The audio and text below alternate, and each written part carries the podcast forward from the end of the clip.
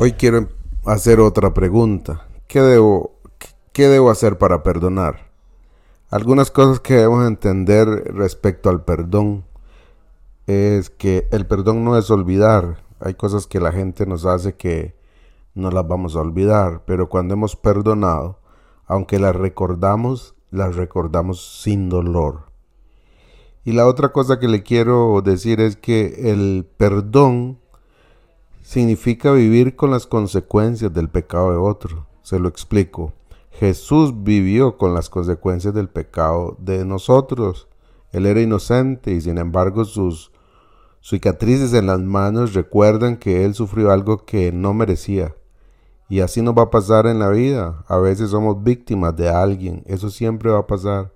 Pero eso no justifica que nosotros mantengamos el resentimiento en el corazón por años. Ahora sí le voy a explicar cómo, cómo, cómo hacerlo. Primero que todo, tiene que hacerlo en un lugar privado, o sea, váyase a su cuarto, váyase a una montaña. Y no puede ser poco tiempo, tiene que tomar el tiempo que sea necesario, o sea, piense en un tiempo, o sea, no haga esto en carrera. Y además de eso, pídale a Dios que a través de su Espíritu Santo traiga a su mente los nombres de las personas que le han herido. Y, y llévese un, cuaderno, un lapicero y, y, escriba esos nombres. Le aseguro que van a venir nombres de personas que usted ni siquiera recordaba. Van a venir nombres de personas que usted recuerda fácilmente que le hirieron. Pero van a venir nombres de personas que usted ni siquiera recordaba. Después de tener esa lista, tome cada nombre en la lista y recuerde lo que esa persona le hizo. No esconda el dolor. Llore, grite, haga lo que tenga que hacer. Reviva ese dolor. No lo frene, déjelo salir. Saque ese dolor. Recuerde que esto es una lucha espiritual. El diablo no quiere que usted lo haga. Pues él va a tratar de que usted no haga este ejercicio.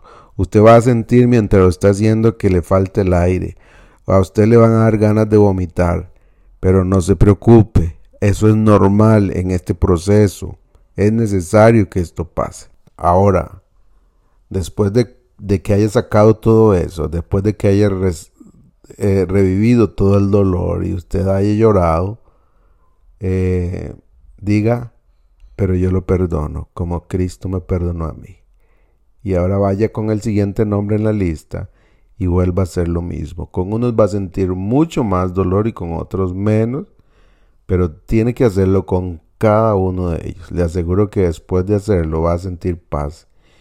Y cuando los días pasen poco a poco, usted va a notar que ya recuerda sin dolor y que usted se va puede encontrar a la persona en el camino y ya usted no va a sentir nada de resentimiento contra esa persona, porque el Espíritu Santo ha hecho su tarea.